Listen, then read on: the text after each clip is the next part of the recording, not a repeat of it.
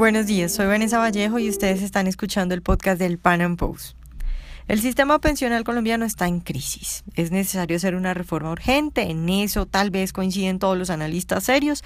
Ahora, la discusión es exactamente qué es lo que se debe hacer, cuáles son las medidas que se deben llevar a cabo, cuáles son los cambios.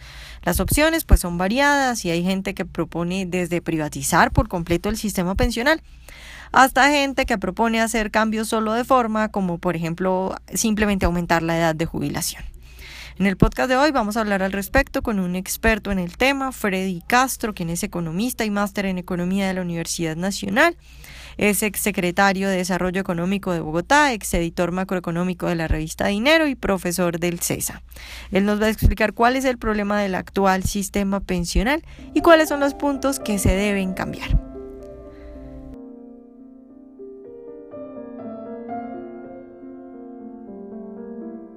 Freddy, buenos días y muchas gracias por estar con nosotros hoy. Buenos días, Vanessa, y a todos los oyentes de Panapost.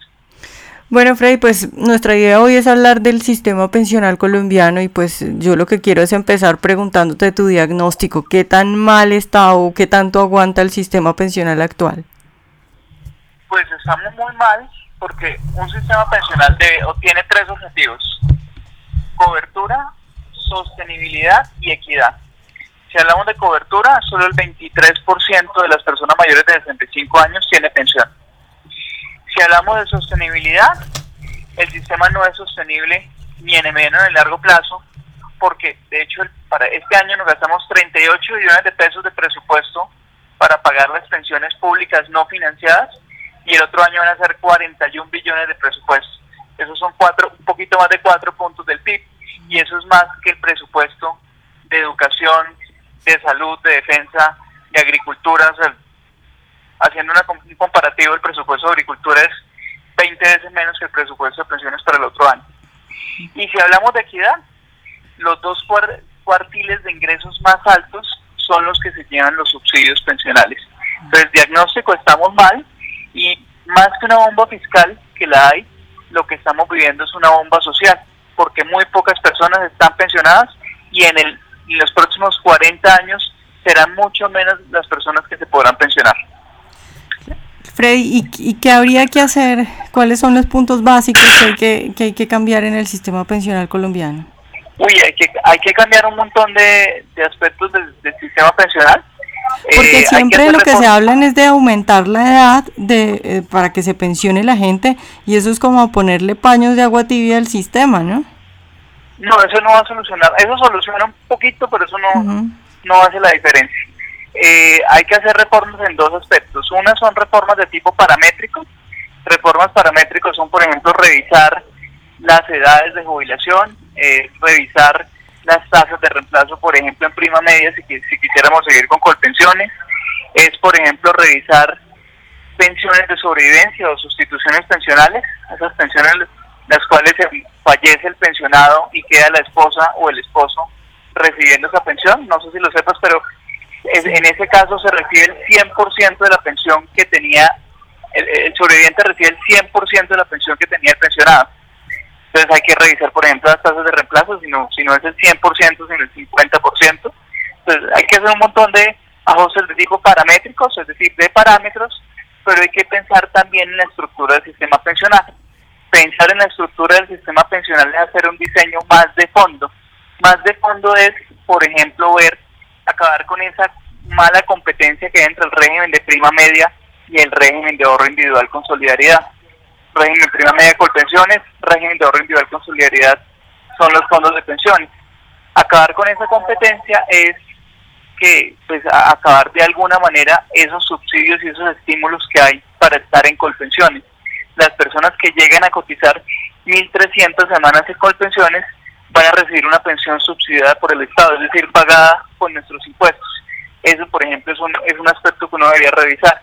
Y hay otros, promover la competencia en los fondos de pensiones. Colombia tiene solamente cuatro fondos de pensiones y esos cuatro fondos de pensiones, dos concentran más del 80%, como el 82-83% de los afiliados. Es, por ejemplo, revisar regímenes de inversiones. Se llama promover competencia, pues revisemos los regímenes para que los fondos tengan una mayor flexibilidad para asumir riesgos y, y otros y otros temas de pues, que, se, que se deberían replantear. Por ahí te, te mencioné algunos. Freddy, tú hablabas ahorita de los subsidios a las pensiones en colpensiones y, y, lo mencionaste también anteriormente sobre pues esos subsidios. La gente no sabe mucho, eh, pero la mayoría de esos subsidios van a las personas eh, más adineradas, ¿verdad? Es decir, ¿cómo se reparten esos subsidios? ¿O me estoy equivocando? Mira, de entrada sí van a las personas de mayores ingresos, porque o sea, la mayor parte de los subsidios que se dan en Colombia van a las personas de mayores ingresos, ¿verdad? Sí, señora, y en el caso de pensiones peor porque mira que para llegar a la... Mira, en, el régimen de los fondos de pensiones se requieren 1.150 semanas para acceder al fondo de garantía de pensión mínimo. Mientras que en el, en el régimen público de Colpensiones se requieren 1.300 semanas para acceder a una pensión según las reglas de juego que ya están definidas en Colpensiones que más o menos eh, que dependen principalmente del ingreso de los últimos 10 años. A partir de ese ingreso de los últimos 10 años la persona tiene una pensión. ¿Por qué empiezo diciéndolo de la semana? Porque es más probable que los formales, que además son los que tienen mayores ingresos, puedan llegar a las 1.300 semanas que los informales. Entonces, de entrada un formal puede llegar a 1.300 semanas. 1.300 semanas son 26 años cotizados. Entonces, los formales, ¿quiénes son? Los de mayores ingresos. Y adicionalmente, porque no solamente los formales tienen una mayor probabilidad de cotizar esas 1.300 semanas, sino porque los formales son los que tienen mayores ingresos. Eso, esos dos factores hacen de entrada que las personas tengan, tengan mayores incentivos de estar en colpensiones, que es donde se recibe una pensión subsidiada. ¿Por qué esa pensión es subsidiada? Porque cuando tú vas a comprar en un fondo privado una renta vitalicia, que es el que es la pensión que se entrega en los, fondos privados eh, entregada por una aseguradora, a ti te hacen un cálculo actuarial de tu riesgo. Y para medirte tu riesgo, por ejemplo, te miden si tienes sobrevivientes jóvenes. Sobrevivientes jóvenes es en tu caso si tú tienes un esposo mucho menor que tú, si por alguna razón decides tener hijos tarde, porque los hijos los hijos son sobrevivientes hasta los 18 años, o sea, pueden recibir la pensión si, si, si el pensionado fallece hasta los 25, siempre y cuando estén estudiando. Eh, y, bueno, y, hay otras variables que se miden cuando se expide una pensión en un fondo privado. Como se miden todas esas variables, se calcula plenamente el riesgo. En Colpensiones no se calcula plenamente el riesgo, sino que se dice que el 70% o el 75% de tu ingreso de los 10 últimos años va a ser tu pensión, independientemente de otras variables. Entonces, como se calcula plenamente el riesgo, es oneroso pensionarse en un fondo privado. Se dice que una mujer de 62 años, se dice no, te comparto un cálculo mío, una mujer de 62 años que quiera tener una pensión de dos salarios mínimos, debería tener ahorrados 274 millones de pesos. En el fondo en el fondo público, pues el, lo que uno haya ahorrado, pues no, no, no entra en juego, sino lo, lo que haya ganado en los últimos 10 años y además como lo que lo que haya ganado en los últimos 10 años es lo que determina tu, pensión, lo que hace la mayoría de las personas es pues tratar de subir sus ingresos al final de su vida laboral para poder tener una mejor pensión. Freddy, ¿tú qué opinas de, de esas pensiones subsidiadas? Eh, ¿Te gusta, por ejemplo, un sistema pensional como el chileno que se enfoca más pues eh, bueno, es, es, radicalmente diferente al de Colombia, pero te, te, gustaría, te parece bien un sistema pensional como el chileno? ¿Y qué piensas de esas pensiones subsidiadas?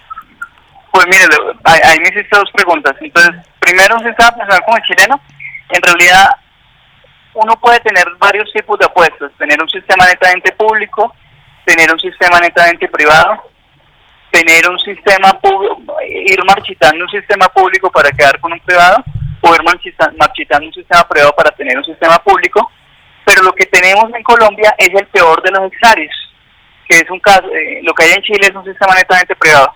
Lo que hay en Colombia son dos sistemas, uno público y uno privado, que tienen diferentes reglas de juego que están compitiendo entre sí. Entonces, si me gustaría tener un sistema como el chileno, habría que revisarlo, eh, habría que revisarlo porque en todo caso, hay independientemente de todos los cambios que uno haga en el sistema pensional, la gran tragedia de Colombia es la informalidad. Nosotros podemos solucionar todo el tema pensional, pero si siguen cotizando el sistema De hecho, la tasa de informalidad en Colombia es del 63%, es decir, hay 24 millones de ocupados, pero solo 7.2, 7.3 aportan, aporta, aportaron en el último trimestre a pensiones. Si, tenemos, si seguimos en una tasa de informalidad tan alta, no importa qué definición del sistema pensional nosotros quisiéramos como sociedad, porque no, hemos, no, no habremos todavía solucionado el problema de cobertura. Entonces, si me gusta el de Chile o no, sí, me llama la atención, sin embargo, sigamos trabajando en los temas de formalización laboral. Segunda pregunta que me hacías de los subsidios. Sí, estoy de acuerdo con algún nivel de subsidio, eh, no ciento por ciento y no como, como existe hoy en día, que los subsidios se dan principalmente en contenciones, en donde son las personas de mayores ingresos los que lo reciben, pero sí hay el Estado sí debe subsidiar de alguna manera las pensiones o el ingreso durante la vejez de las personas. Y te digo, por ejemplo, qué tipo de personas, en qué tipo de personas podríamos nosotros pensar. Por ejemplo, los, las personas que vienen del sector rural son informales en su mayoría. De hecho, la informalidad del sector rural es del 87%, según la última medición del DANI.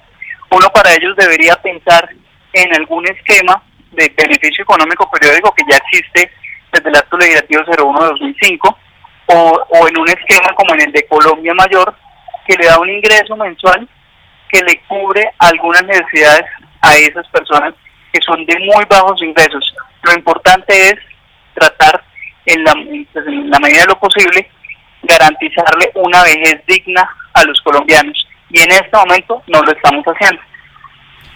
Claro, Freddy, ya para terminar, ¿en cuánto está el, el, hueco pensional y tú, o sea, si, si las cosas no se modifican, si no cambia, eh, ¿cuándo estalla este problema en Colombia? O sea, ¿cuánto tiempo le queda de vida al sistema pensional actual? No, el problema pensional ya estalló y ya estalló porque 23 de cada 100 personas mayores de 65 años no tienen pensión. Y eso ya es un, ya es un hueco social impresionante. Si uno quisiera mirar este hueco económicamente, yo te dije que este año gastamos 38 millones de pesos en pensiones y el otro año vamos a gastar 41 millones de pesos.